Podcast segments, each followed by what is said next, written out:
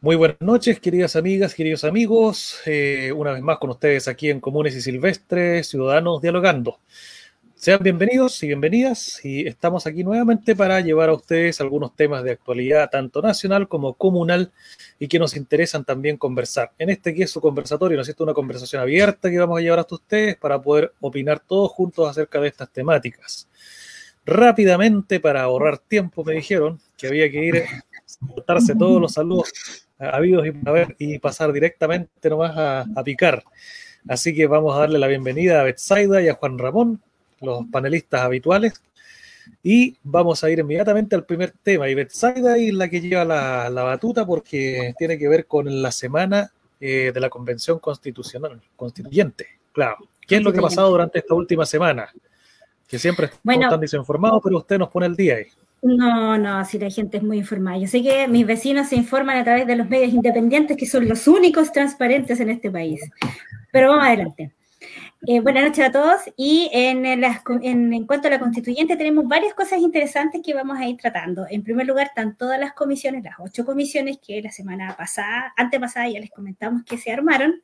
Están todas sesionando, todas han recibido audiencias e incluso la comisión de reglamento generó subcomisiones, las cuales también están eh, generando sus materiales y han, han, sacado, entiendo yo, los primeros tres artículos del reglamento, el, que, que va a ser la base para eh, tomar los acuerdos y las decisiones en el texto de la Constitución. Lo interesante de eh, esta situación con la Comisión de Reglamento es que ellos tomaron autónomamente la decisión de irse a las instalaciones de la Universidad de Chile a sesionar porque simplemente en el ex Congreso no había suficientes, no hay suficientes salas que tengan capacidad para tener a todos los constituyentes, que cumplan con los aforos sanitarios, que tengan capacidad de conexión con sus computadores, que tengan capacidad de, de, tener mecanismos de votación que sean instantáneos, que puedan verse, que sean transparentes. Así que autónomamente decidieron irse a las instalaciones de, la Universidad de Chile. Y eso trajo consigo la renuncia de Carolina Parot de las Express, otra más que se va, otra más que al parecer tampoco hizo su pega, con 7 millones al bolsillo en un mes. No está malo. Y así vemos que en el fondo la constituyente se va empoderando de eh, su quehacer, de todo lo que ella implica. Por ejemplo, la Comisión de Derechos Humanos, eh, decidió que terminó de recibir muchas audiencias que ellos recibieron, solicitud de audiencia, y decidieron que la próxima semana se van a, a eh, sesionar a terreno. El martes van a estar en Arica, el miércoles en San Carlos, en Ñuble, el jueves en Ovalle y el viernes en Ancud. Así que nuestros constituyentes se van a terreno. Eso para mí es súper importante porque eso le va a dar eh, validez ante la ciudadanía, los va a, hacer, los, va a hacer que la ciudadanía pueda ir allá y sentir que esos constituyentes están escuchando sus problemáticas. Puede que muchas de esas problemáticas, eh, muchos de ellos ya la tengan eh, interiorizada, pero lo mismo que pasó en el cabildo acá, que la gente necesitaba hablar, es el reto que la gente necesita decírselo a los constituyentes. Y pienso que esto es un, tema sano, que le da sanidad, en el fondo, a, la palabra y a la constituyente le da más validez. También hay un tema interesante en el cuanto a, a las asignaciones que se decidió a través de la Comisión de Presupuesto. Eh, la Comisión de Presupuesto, junto con, la, con, el Comité Externo de Asignaciones, que está compuesto por personas de distintas instituciones eh, civiles de nuestro país, calcularon más o menos o estimaron cuántas son las, las, comisiones necesarias para darle una asesoría y eh, darle los viáticos suficientes a los constituyentes para que hagan bien su trabajo. Este aumento de asignaciones no es un aumento de los sueldos, ellos siguen percibiendo el mismo sueldo, solamente que ahora todos van a poder contar con asesores técnicos. Asesores técnicos que tienen los que tienen algún partido y que, por supuesto, tienen un sesgo eh, evidente hay constituyentes que simplemente no tienen, eh, no tienen ningún partido, no tienen ninguna fundación, ni ninguna universidad que esté detrás apoyándole, por lo tanto ahí va, se va a emparejar la cancha. También para el tema de los viáticos, se le va a dar un aumento de viáticos a aquellos constituyentes que viajan desde los eh, lugares extremos de nuestro país, que conocemos que hay situaciones muy extremas, que tienen que tomar más de una locomoción, que tienen que tomar, tomar más tiempo para llegar. Eh, y por lo tanto ese viático no se le va a dar a aquellos que viven en Santiago mismo, que no tiene sentido. Así que es un, un sistema equitativo y que le da un una emparejamiento de cancha a nuestros constituyentes. Y bueno, por supuesto también es importante recalcar que los constituyentes de la lista del pueblo pidieron a Contraloría hoy día que por favor revisara las asignaciones que se hizo, eh, que hizo la previa a la instalación de la constituyente para ver aquellos contratos que se tomaron y que entiendo que eh, gastaron cerca del 30% o 30 millones, no recuerdo, no recuerdo la cifra de, del total de la constituyente previa a su instalación, viendo que no había ni papel higiénico ni nada en el ex Congreso. Así que es bastante dudosa ese tipo de negocio. Así que bienvenida a la transparencia, que también es parte del comité externo de, eh, que está asignando los presupuestos. Así que hay hartas cosas interesantes y recordarles a todos que todo se hace transparente, que está, están haciendo, hicieron alianzas con Contraloría, con Tesorería, con el Consejo para la Transparencia, así que todas esas instituciones van a estar aportando sus conocimientos, sus capacidades instaladas y al mismo tiempo van a estar eh, mirando el funcionamiento de la constituyente. Así que son buenas noticias para todos. Bien precisa y concisa entonces este reporte de la Semana Constituyente de parte de Betsaida. Se han hecho bastantes cosas ¿ah? y están surgiendo cosas también. Y allí eh, vamos a pasar al siguiente tema, entonces, que Juan Ramón nos puede ilustrar con un poco más eh, gráficamente qué es lo que ocurre ahí. Hay una situación que se destapó con respecto a la lista del pueblo. Dos situaciones, mejor dicho una con respecto a una fallida candidatura o precandidatura presidencial y otro con respecto a un tema con boletas, igual que harto uh, boche ha levantado porque también suena a otro tipo de situaciones que se vieron eh, eh, envueltas en escándalo en el pasado por temas de boletas también. Así que es lo que podemos sacar limpio de allí, Juan Ramón.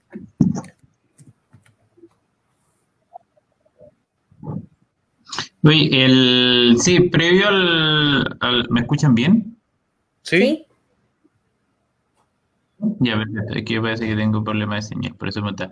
Eh, previo a, pasar a analizar un poco la lista, los problemas que ha tenido esta semana la lista del pueblo, que le ha llovido sobre mojado, eh, en cuanto al tema de las asignaciones, es importante recalcar que la asignación que se le otorgó, a el sueldo de los constituyentes, la dieta es de 2 millones y medio, eh, lo que es una de las dietas más bajas en cuanto a representantes de elección popular. Recordemos que los alcaldes, si es que no me equivoco, tienen una dieta que bordea los 4 millones de pesos, los diputados actualmente tienen una dieta que, si es que no me equivoco, bordea más o menos esa misma cifra, los senadores un poco más, el presidente son como 8 millones de pesos, los ministros igual. Eh, entonces, dentro de los cargos de elección popular, los constituyentes tienen la dieta más baja, lo que es contraproducente y, y paradójico, puesto que tienen la tarea más elevada que puede tener un representante de elección popular, que es escribir una constitución. Entonces, eh, de hecho, no hay mejor plata gastada que la que es en más democracia. Lamentablemente, el tema de las asignaciones tiene mala prensa, puesto que eh, nuestros queridos diputados y senadores, obviamente no todos, hicieron mal, gastaron mal estas plata, entonces otorgándosela a su señora a su primo, su hijo, su pariente, etcétera, etcétera. Eh, por lo tanto, tiene mala fama y lamentablemente la Convención Constitucional está pagando eh, esos patos que no le corresponden, ¿cierto? Entonces, pero hay que invitar a la ciudadanía a hacer la distinción y no caer en, el discurso facilista que quiere promover la derecha en cuanto a que aquí quieren subirse la plata y todo el tema, porque entendamos que el empresariado y los grupos más conservadores de nuestro país están en una campaña eh, están en una campaña radicalmente para eh, una campaña radical para desprestigiar la Convención Constitucional. Entonces no hay que perderse. Cuando critiquen a la Convención Constitucional, lo más probable es que sea alguien que sea de derecha o de un grupo conservador o está defendiendo sus propios intereses. Entonces hay que, ser cuidadoso invito a la a tener cuidado de dónde vienen ese, ese tipo de reclamos. Y recordemos que una asignación de un millón y medio para asesores, con eso no le pagáis ni un abogado que te pueda asesorar para hacer bien el asunto. Ese es el tema. O sea, ¿qué, abogado constitucionalista va a ir a trabajar contigo por un millón y medio? Imposible. Puro, amor al arte, como lo está eh, haciendo mucha gente. Sí, pues, pero resulta que. sin, sin cobrar. Eh, pero de amor al arte no se vive, pues. De amor al pues arte no, no, pago el crédito de mi casa, de amor al arte yo no alimento a mi hijo, de amor al arte yo no le echo benzina al auto, de amor al arte yo no pago el pasaje. Aquí esta cuestión es, no puedo tener un, un abogado constitucionalista que lo esté haciendo por amor al arte, porque tiene que vivir esa persona.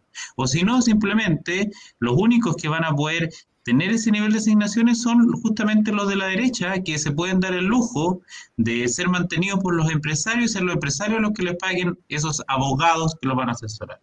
Bueno, ¿qué es lo que pasa ahora en el Congreso? ¿Qué es lo que pasa ahora? O sea, la derecha tiene un montón de abogados constitucionalistas que lo asesoran justamente eh, porque se los pagan los empresarios. Mientras, ¿qué pasa con los otros? Son más tontos porque más, gastan la plata en su familia en lugar de, pues, ponerse de acuerdo. Eh, entonces eso, y para mí la, la Convención Constitucional lo ha hecho hasta el momento espectacular. O sea, yo esperaba que se iban a demorar muchísimo más. Recordamos que son 155 personas, la mayoría en expertos en este tipo de cosas. Recordemos que en nivel en Chile no hemos tenido una... una Malísima educación cívica. Máxima, malísima educación cívica, el pueblo chileno es un pueblo que es generalmente inculto, que eh, no sabe dialogar, es un pueblo violento, entonces, de que de este país que conocemos eh, esté saliendo una convención constitucional que esté a la altura, eh, que esté mucho más a la altura de lo que el pueblo chileno se merece, es es representativo. Yo que tenéis poca fe al pueblo chileno, si la, gente es, dialogante. No es que tenga poca fe al pueblo chileno, el pueblo chileno es producto de una falta de educación cívica, es un producto de un sistema neoliberal aplicado a rajatabla, donde lo único que importa es la competencia, donde lo único que importa es tener cosas materiales, donde no hay ningún sentido de la cultura. Entonces somos producto de eso, por eso digo que está más a la altura y qué bueno que sea eso. Esperemos que nosotros el día de mañana como pueblo chileno sepamos estar a la altura de lo que ha sido la Convención Constitucional. Entonces no lo digo con un sentido peyorativo, lo digo con un sentido descriptivo ¿no? Yo creo que, eh, si, me permite interrumpirte, Juan Ramón, yo creo que eh, ahí aporta harto y tenemos que hacerle reconocimiento también a los pueblos originarios, porque eh, ellos han estado, aparte de este modelo neoliberal, están tratando siempre de mantenerse apegados a sus raíces, sus conocimientos ancestrales, y eso ha hecho que sean defensores, por ejemplo, del medio ambiente, defensores de la libertad, defensores de la vida, de la vida de verdad. Y, eso ha, permeado, yo creo, a muchas capas de nuestra sociedad, eh, cada vez haciéndole más sentido este discurso contra ese discurso de explotar todos los recursos, incluso eh, eh, a uno mismo. Y eso ha permitido que ahora tengamos constituyentes que, por ejemplo, reconocen las banderas de los distintos pueblos originarios. Y para mí eso es súper importante porque cuando uno entiende que existe otra persona, y la reconoce como tal, se genera el diálogo. De lo contrario, estás hablándole a una pared. Entonces, para mí es súper importante la participación de ellos en todas las instancias. Están distribuidos en todas las comisiones y para mí ellos han sido un, emulsionante para el diálogo. Y qué mm. más decir que Elisa Loncón ha sido la maestra que nos ha dado cátedra de diálogo, de descolonización. Entonces, ese tipo de personas, a través de la sociedad que por años ha permeado su discurso, nos está llevando a tener este tipo de diálogos ya más humanizados y no tan capitalistas, no tan eh, repartamos recursos y listo. Claro, sino que dialogante, escuchémonos, sanemos las heridas y sigamos adelante. Sí, pues sobre todo los peñis que recordemos que tienen una larga tradición de, del, parlamentar, ¿no es cierto? del hablar y el dialogar y tomar todo el tiempo que sea necesario para eso. Entonces, en ese sentido, a través de esas tradiciones eh, originarias, eh, nos están ayudando justamente a lo que el pueblo chileno se había olvidado, que es a una deliberación sincera y pensando en el interés y en el bien común. Eh, pero justamente a partir de eso, eh, teniendo en cuenta que, eh, teniendo en cuenta justamente esta descripción de la sociedad chilena, esta descripción del pueblo chileno, no es raro lo que está pasando con la lista del pueblo. O sea, acá en Chile, durante 20, más de 20 años, lo único que hacían política eran los partidos, ¿no es cierto? Los partidos fueron los que hegemónicamente se tomaron la cosa pública y se creó lo que era la, el, el político profesional, ¿no es cierto? Aquí el político que hacía toda su carrera de concejal, alcalde, diputado, senador, ¿no es cierto? Y los más ambiciosos a presidente. eh, más los otros de carrera eh, funcionaria, ¿no es cierto? Entonces se creó toda un, como una especie de agencia que se dedicaba y que esta era los partidos y la cúpula. Mientras a la mayoría del pueblo, eh, por desorganización de este mismo y por una decisión también de la transición pactada, se desorganizó y nosotros lo único que hacíamos era ir a votar cada cierto tiempo. Entonces no es raro que la lista del pueblo, que es integrada en alguna parte, ¿no es cierto?, por personas que no han estado siempre metidas en el aparataje político, en el aparataje público, eh, le pasen este tipo de chascar, este tipo de, este tipo de, mm. ¿cómo se llama?, de chambonada, ¿no es cierto? Una desprolijidad una desprolijidad ahí entre que levantan a que un día está Cristian Cuevas como candidato y que el otro día no, que no se sabe, que parece que no, no, era la elección, que va a ir como consulta ciudadana, ahora lo último salió que en realidad dentro de los que van a consulta ciudadana, que es a través de los patrocinios que lo en el CERVEL, ninguno está Cristian Cuevas. Entonces, no se sabe quién hoy día es el candidato en la lista del pueblo o la candidata en la lista del pueblo. Eh, y también, y, y el tema está en que todos los otros partidos, ¿no es cierto?, salen a pegarle a la lista del pueblo, eh, primero porque no les conviene que la lista del pueblo crezca, y segundo porque igual la lista del pueblo ha tenido un discurso que eh, justamente ha sido, por lo menos en algunos subvoceros, en algunos subvoceros, no en todos sus integrantes, ha pecado de soberbia. Eh, de soberbia y altanería, entonces los otros le están pasando la cuenta, pues, o sea, como, mira de quién te reíste, ¿no es cierto? Eh, pero, eh, pero es eso, es un poco los partidos se están aprovechando de esto y le están, pero yo creo que hay que seguir viendo el fenómeno de la lista del pueblo. Yo no le tengo ninguna especial simpatía a la lista del pueblo, pero en cuanto a fenómenos es interesante porque justamente representa, al, representa a un pueblo independiente. Y yo creo que justamente Cristian Cueva, el problema de Cristian Cueva en cuanto a candidato es que ya no es la lista del pueblo, sino en que pasa a ser la lista del pueblo de izquierda. Lo izquierda le da una categorización que es muy del siglo pasado, que es de izquierda y derecha, que justamente de alguna otra manera la gente sentía que la lista del pueblo eh, iba mucho más allá o era no, no era solo eso de izquierda. O sea, sabemos que mucha de la idea de la gente que está ahí es de izquierda eh, sus ideas por lo menos, o gran parte de sus ideas, pero no era solo eso. Pero ahora con un candidato como Cristian Cueva, que todo el respeto que se me merece como sindicalista, pero es un candidato que es muy siglo XX, es un típico político de izquierda, eh, que yo creo que justamente no es lo que se está buscando ahora y no sé si será el competidor más eh, competitivo sí, idóneo para competirle a Boris, porque es como un Jadwe que se salió del Partido Comunista. Eh, entonces, puede, puede, llegar a robarle los votos al Partido Comunista, pero, pero más allá de eso, no creo que esa sea la idea de la lista del pueblo.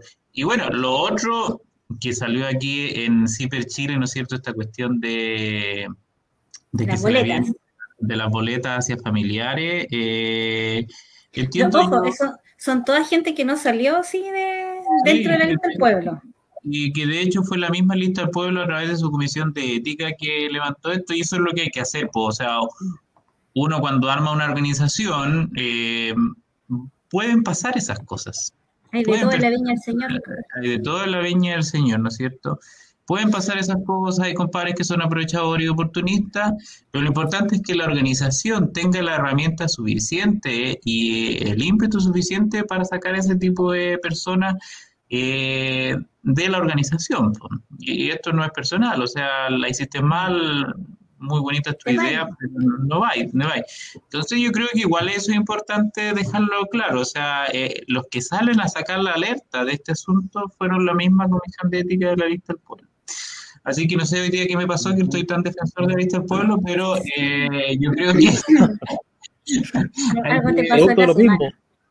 Ah, es que, es que igual, yo siento que igual las críticas han sido demasiado despiadadas y vienen de los compadres de los partidos políticos. Y, es que le, le estáis echando a perder el negocio, sí, evidentemente, tenéis que proteger tu terreno.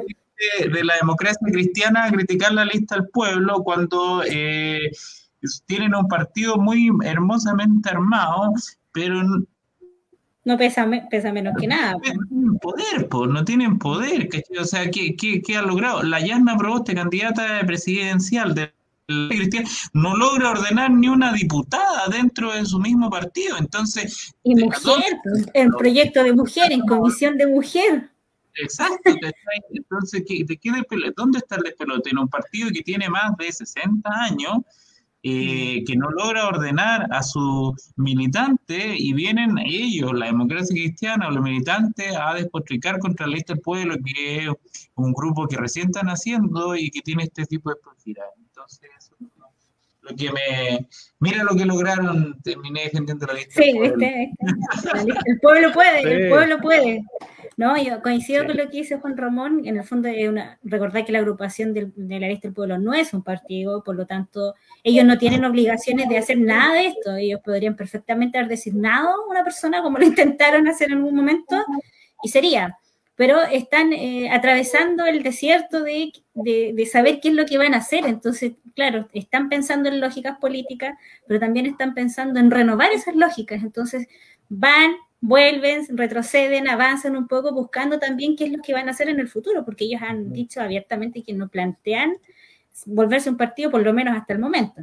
Entonces, ¿qué van a hacer? Es, lo tienen que descubrir ellos, cómo lo van a hacer también, porque no quieren seguir la misma lógica de los partidos actuales. Renovar tal vez la forma de ser partidos políticos sería perfecto, bienvenido sea, pero ese es un tránsito que si sufren ellos, nosotros, el resto de la población va a ir detrás, si no es que sean los únicos. El resto de las agrupaciones que después quieran volverse nuevas eh, voces, vocerías de la población a través de partidos políticos u otras asociaciones, van a tener que cruzar también este desierto es de ser novatos en la nueva construcción del nuevo Chile, de la representación de este nuevo Chile. Así que a seguir mirando más siendo espectadores y obviamente cada uno tiene sus, sus privilegios y sus preferencias por candidatos más o candidatos menos, pero por supuesto de la DC no nos esperábamos nada más que crítica al que le está robando el negocio. Es lo que hay. Mm. Sí, o sea, el, tema de la lista del pueblo eh, hay que tener presente que fue un, es, es, un movimiento en este momento.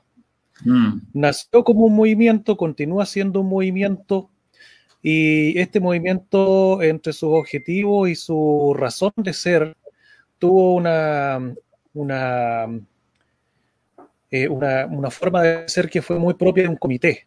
Es decir, tenían un objetivo claro, que era llegar al tema de la convención constituyente, lograron ese objetivo, ya están ahí, pero también tienen que comenzar a ver qué va a pasar después que termine el trabajo en la constituyente. Y en ese sentido no tiene que ser nada extraño, ni nada, ni criminalizar tampoco que mucha de esa gente que ahora está en el partido, en la lista del pueblo, perdón, quieran después con eh, a lo mejor eh, conformar un, nuevo partido político. Yo creo que es una, una evolución eh, propia de este tipo de movimientos, que es normal, natural ir hacia allá. A lo mejor no se va a llamar ya la lista del pueblo, pero de ahí va, va a nacer. Y, están probando esta misma eh, iniciativa de llevar un candidato o candidata, ¿no es cierto?, a la presidencia. Yo no lo veo precisamente como una ambición de tener un presidente de sus filas, sino que en definitiva es tener también una forma de evaluar cómo están dentro de la, de la ciudadanía real la que va a, a sufragar. Entonces, el momento de tener un candidato propio les daba esa, esa oportunidad mm. de que los ciudadanos a través del sufragio dijeran qué tan bien evaluado y qué tan, tanto futuro tiene esta, esta lista del pueblo en, en la arena política.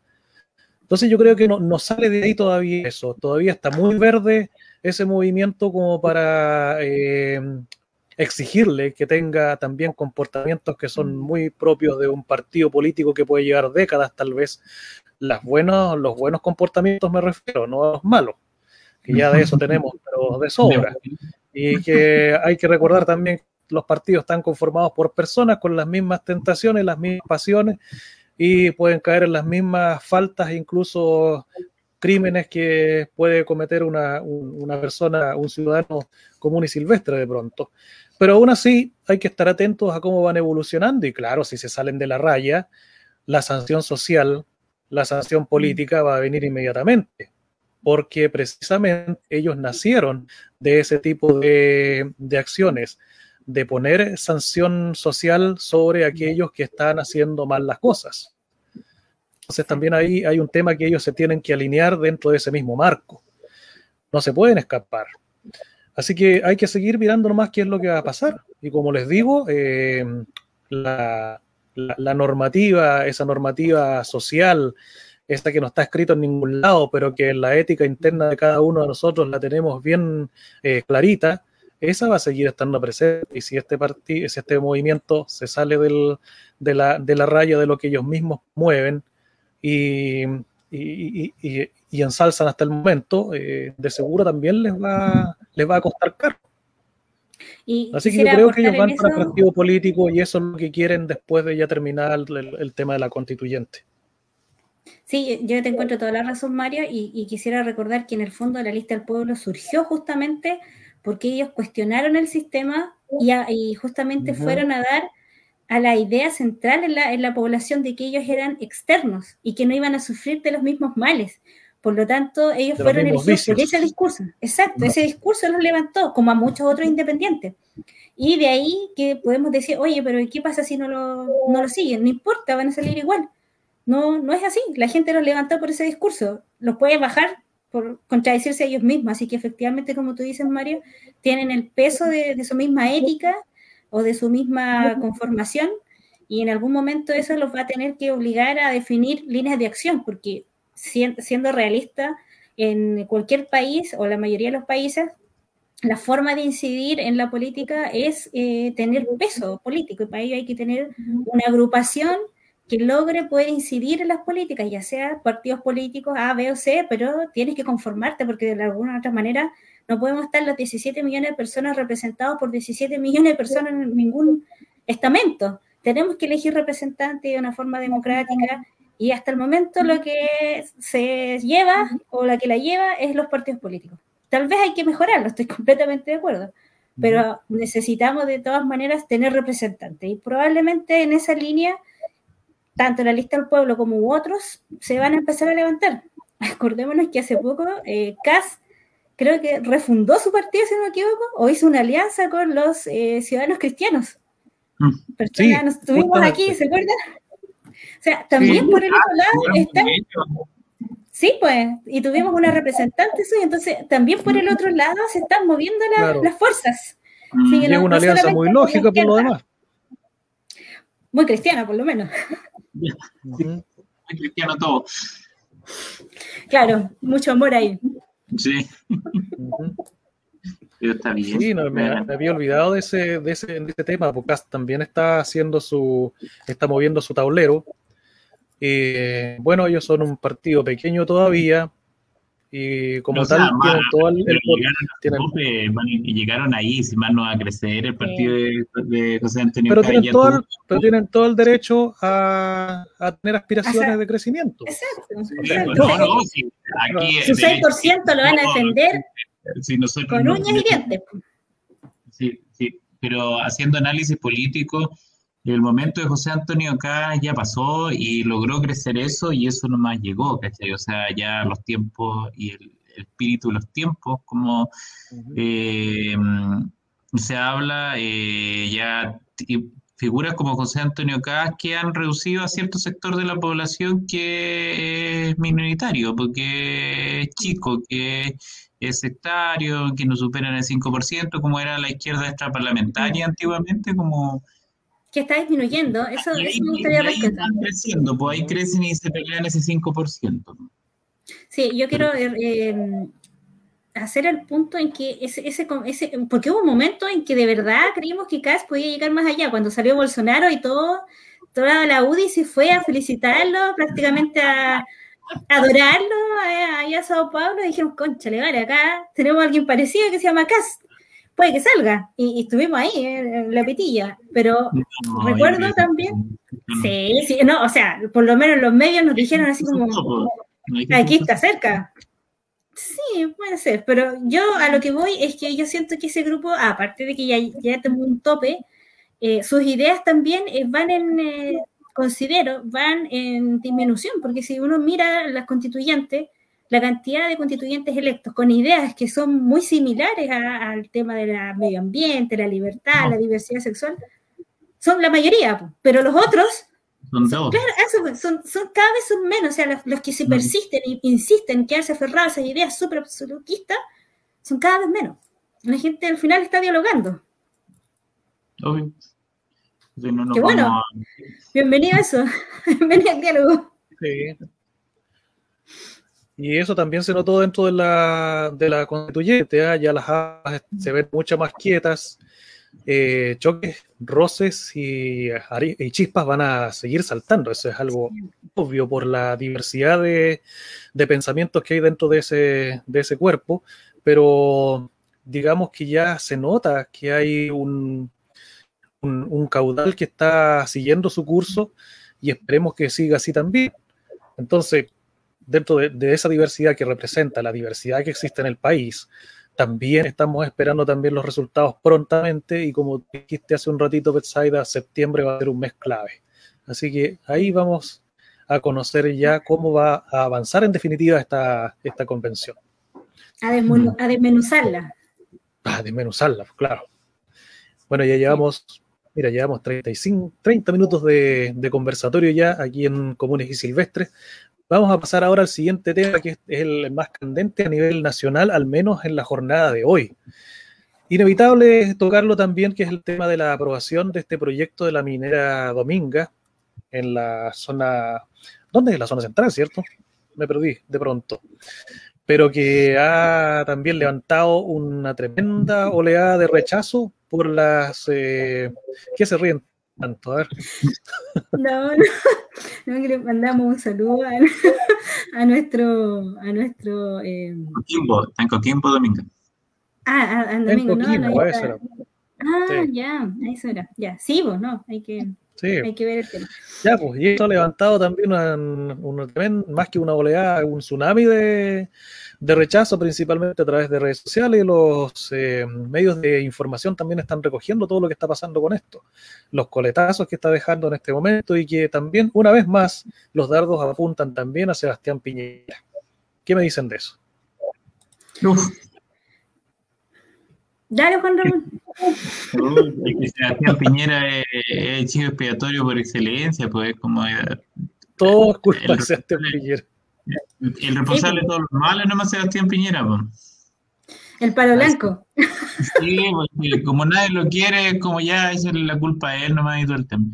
Eh, lo paradójico del tema de Dominga es que justo sale aprobado y ahí lo provinciano y, y tercermundista que somos, eh, cuando el lunes sale el informe de la ONU donde dice que en realidad el, tema del cambio climático se adelantó más de lo presupuestado, ¿no es cierto? Y las consecuencias que teníamos pensado para un par de años más van a suceder ahora. Eh, y se aprueba un proyecto Dominga, que es un proyecto que eh, es un proyecto del siglo pasado en cuanto a su forma de funcionamiento y sus lógicas, ¿no es cierto? La mayoría de los proyectos de este tipo ya no son así, y, pero las lógicas rentistas eh, que predominan lamentablemente en el empresariado de este país, que es un empresariado que es, poco innovador, que es muy anticuado, que lo único que le interesa es el margen, que se adecua muy poco a los, a los, nuevos tiempos. Eh, entonces ahí está la dicotomía, la lógica del empresariado chileno que es rentista y no genera riqueza, eh, mientras lo que está sucediendo en el mundo y que está sucediendo en Chile y que está sucediendo acá mismo en nuestra, nuestra comuna, que es el cambio climático, cómo nos llega y nos está acelerando procesos que nosotros pensábamos que íbamos a vivir en un par de años más. Entonces, eh, lo, el, eh, y y el tema de la aprobación es una señal política porque lo decide el comité, el comité de ministros. Y es una decisión netamente política, no es una decisión técnica la que tomaron los ministros. Aquí es un claro apoyo del gobierno de Piñera a un proyecto eh, que va a dañar más aún el medio ambiente de lo que está. O sea, un proyecto como el de Dominga, si se aprueba, va a acelerar aún más el proceso de calentamiento global y la crisis climática que estamos viviendo, de lo que ya está. Es así de, de chacal la decisión, no es una decisión baladí, no es un tema porque nos guste tener los pingüinitos vivos ni nada por el estilo y que son muy preciosos. No, es un tema de sobrevivencia de la especie. A ese punto es la discusión.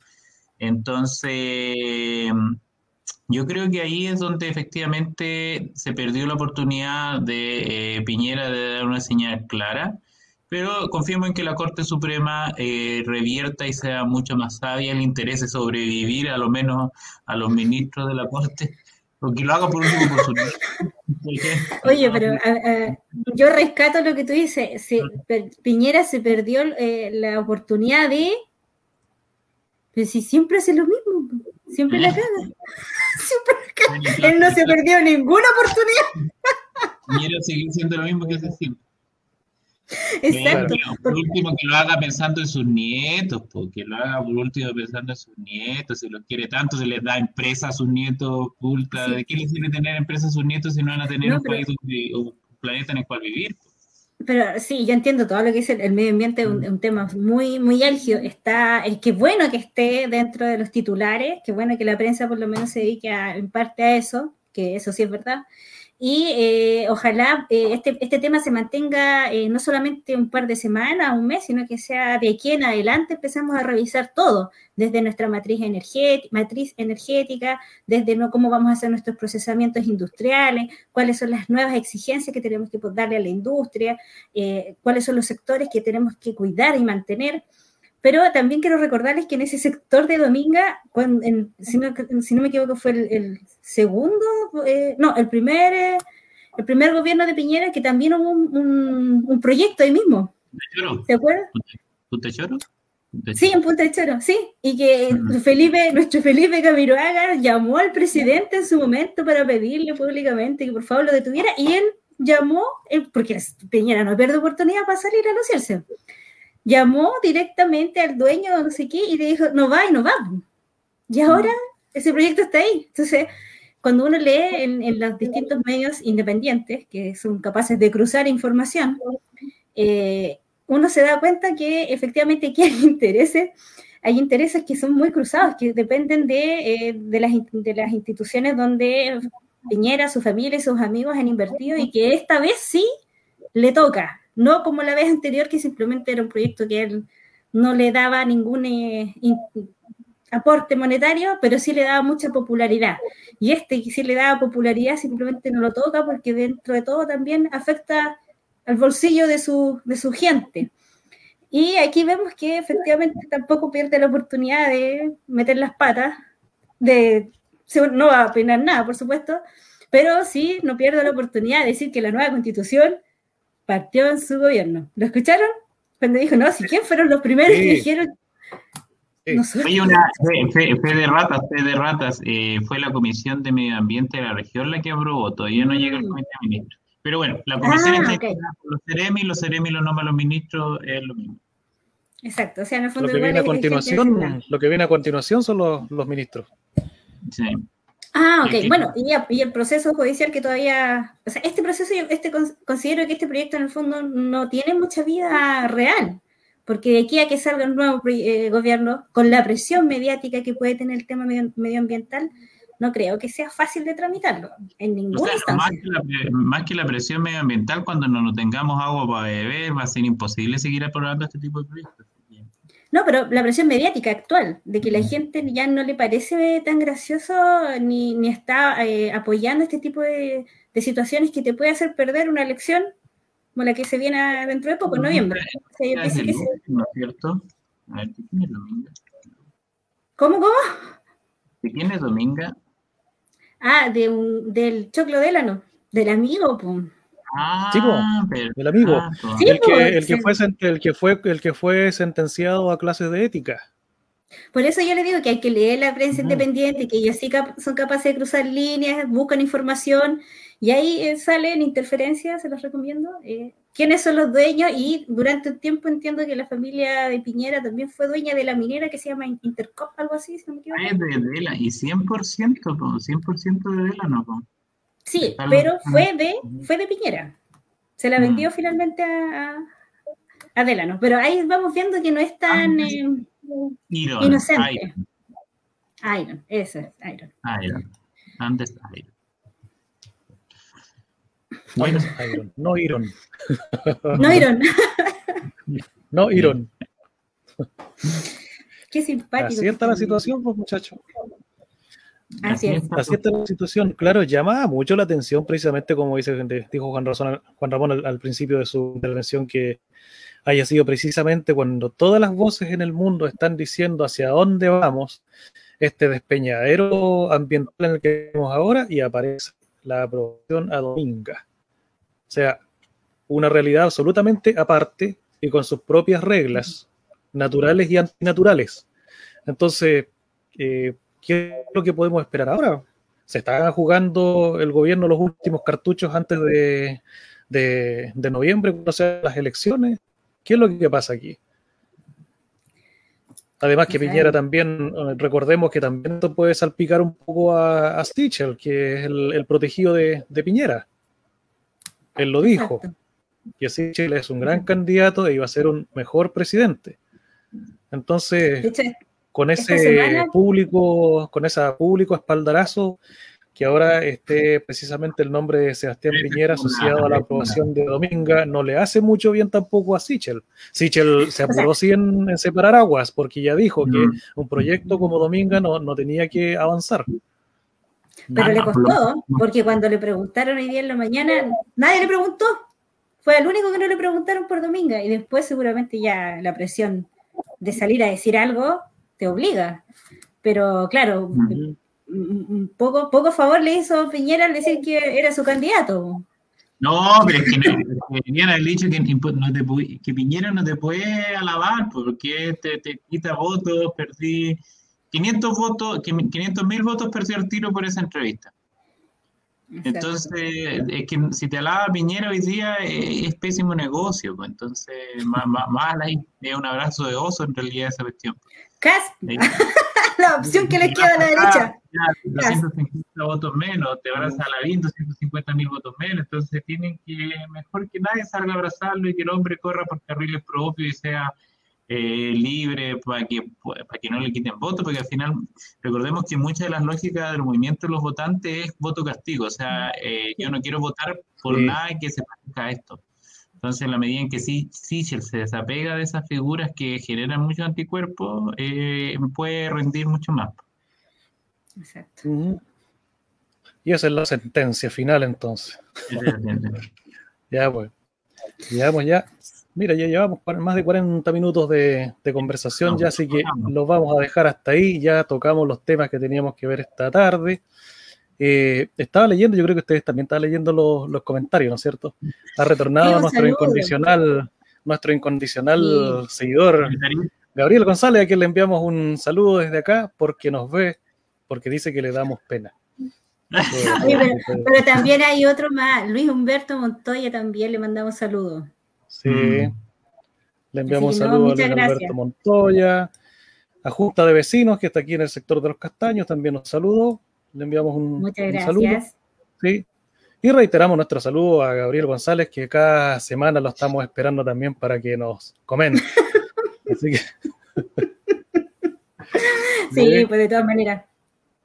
No, esto, no, aquí, estos son negocios, así que nada lo tomamos personal, así que no, no se preocupen de Para nada, para nada. Puro amor, aquí somos puro amor. No te enojes con nosotros, Gabriel. Si somos comunes y silvestres que nos juntamos a conversar, ¿no?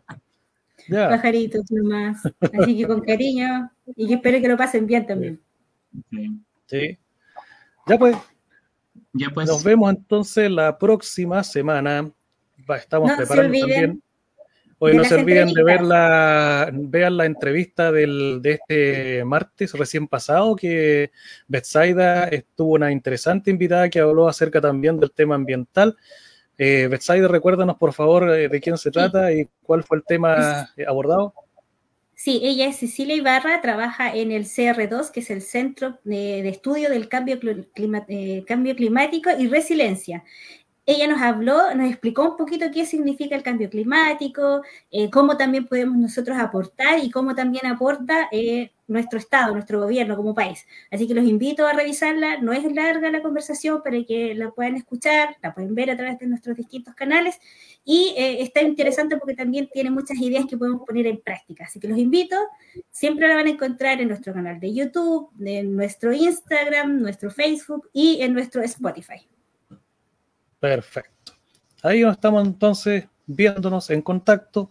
El martes acuérdense que viene la entrevista y el próximo jueves, como siempre, a las 21 horas nos juntamos aquí a través de las redes sociales. Así que nos estamos encontrando el próximo jueves. Que tengan un bonito fin de semana.